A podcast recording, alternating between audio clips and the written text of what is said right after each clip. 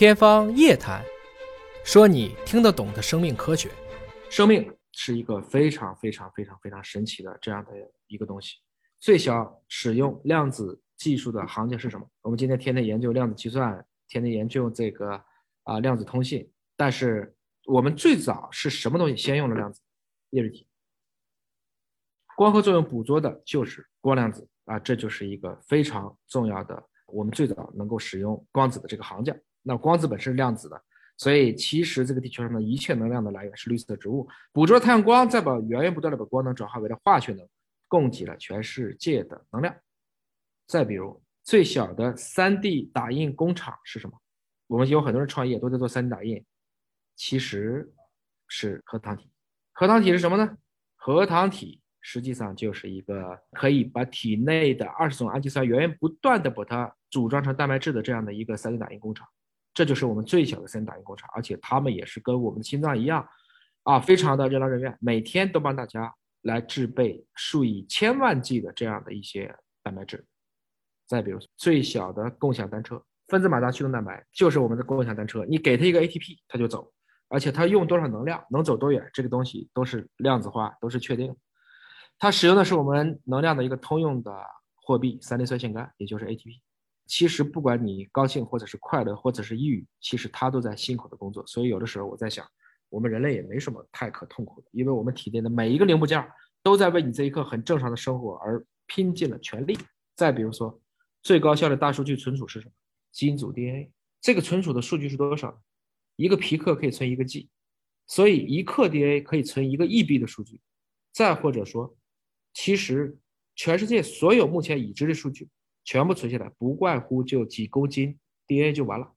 所以有的时候我们经常说，这个自然界，我们人类一思考，上帝就发笑。这些极限的工程、极限的科技，生命早就告诉我们，即使是最小的昆虫，也比一颗恒星要复杂很多。这是马丁·约翰里斯这个一个生物学家讲的。因为毕竟一个行星也罢，恒星也罢，我还是可以预测的。但是关于比如说枪狼的一些迷惑行为，我到今天我也搞不清楚。啊，换言之呢，生命其实还真的是一个多模态、超高维，你也说不清楚这到底是一种符合什么模式的一个物种。比如说，这是我们的精子，这是我们的卵子，我们在结合那一刻，一个新的生命可能就孕育产生了。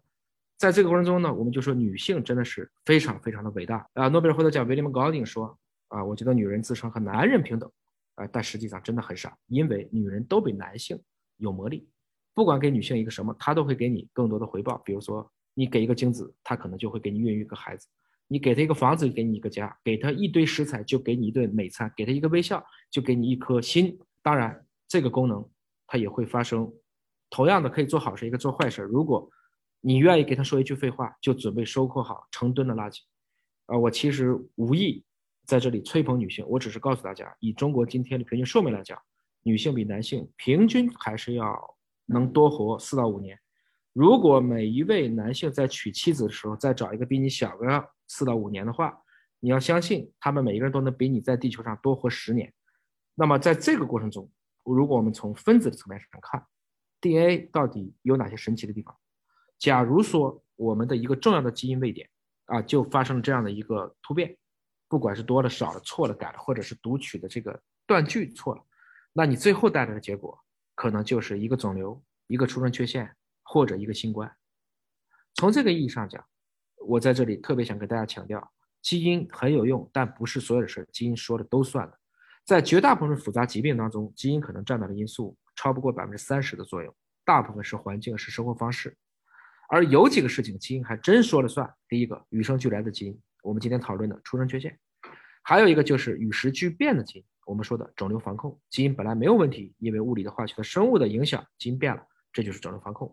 最后一个就是传染感染，这叫外来侵入的一段基因，就像新冠，你本来没有这段基因，它进来了，你就被感染了。这三件事情是基因说了算的，而我们很努力的所谓的精准医学，无外乎也就是在消除出生缺陷，做好肿瘤的早筛、早防、早控，去想办法去精准的识别并治愈传染感染，这是当前精准医学最重要的一个任务。那么，为了改进人的生命健康，我们觉得我们挺努力。如果有一天我能让癌症治愈，我们已经看不见了。现在美国癌症的五年生存率已经逼近了百分之七十，在很多的，比如说前列腺癌、乳腺癌、甲状腺癌，包括一些惰性的一些淋巴瘤，我们看到的这些疾病的五年生存率都已经超过了百分之九十七，甚至达到了百分之九十九。如果我们的器官再生，我们用基因编辑、用干细胞、用克隆技术，如果我们可以把意识放到云端存储，人类是不是就接近永生了？啊，这是我们现在讨论的另外一个问题，也是在加州目前大家讨论的很热闹的一些话题。但是我们还是要讲回来，我觉得生命科学其实还是太复杂了。即使我解决刚才所有的问题，我们依然不能够去实现一个个体的永生。换句话讲，人类归根结底是以群体，而不是以个体的方式，是以我们的种群来不断的延续，而不是一个人的永生不死。如果每个人都永生不死，我们的后代又怎么办？但生命科学之所以复杂，这里面有一些深层次的原因，比如说。它几乎目前为止不能够用数学或者说大家看得懂的数学来描述，描述出来了，它也是一组概率。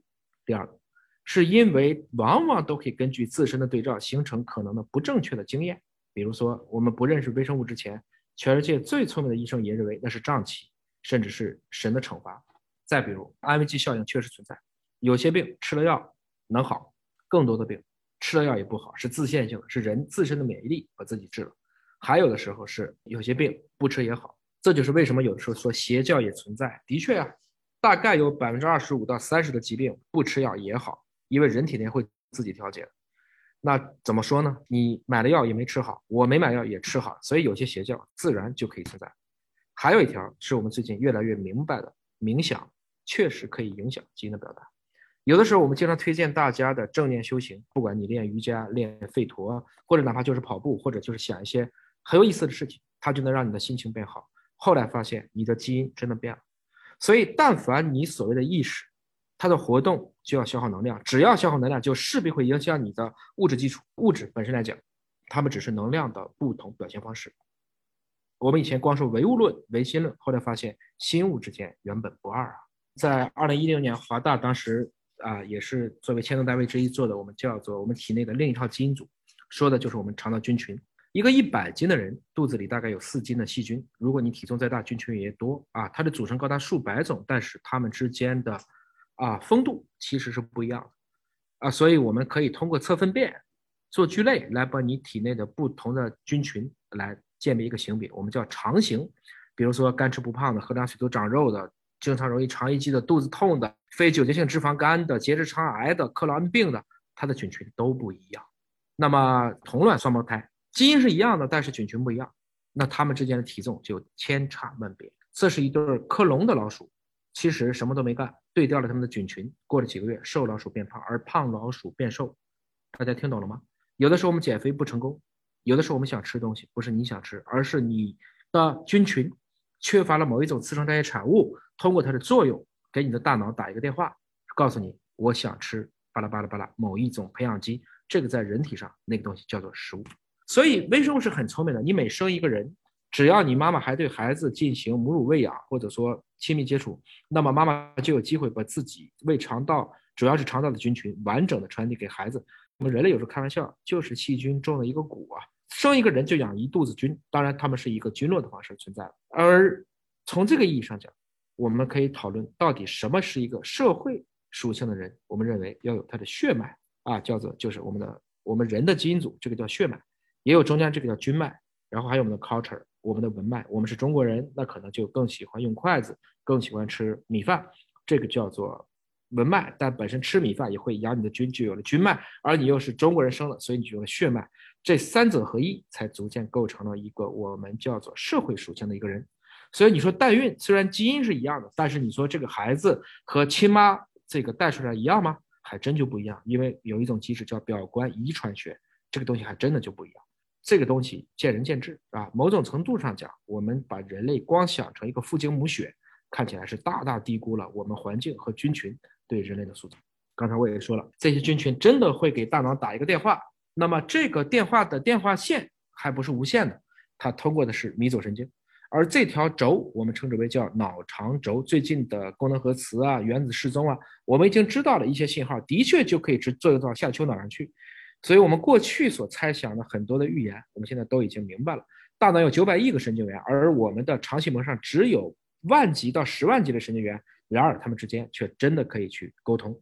啊，生命就是这么的搞笑。换言之，你想一下，如果是一个单细胞的生物，它的大脑和肠子当然就是在一起的。如果它有大脑和肠子的话，所以我们人类或者说变成了多细胞生物以后，我们把神经系统和我们的消化系统分开，我们逐渐去保护起来我们最脆弱的地方。这想来也是我们一种聪明的养。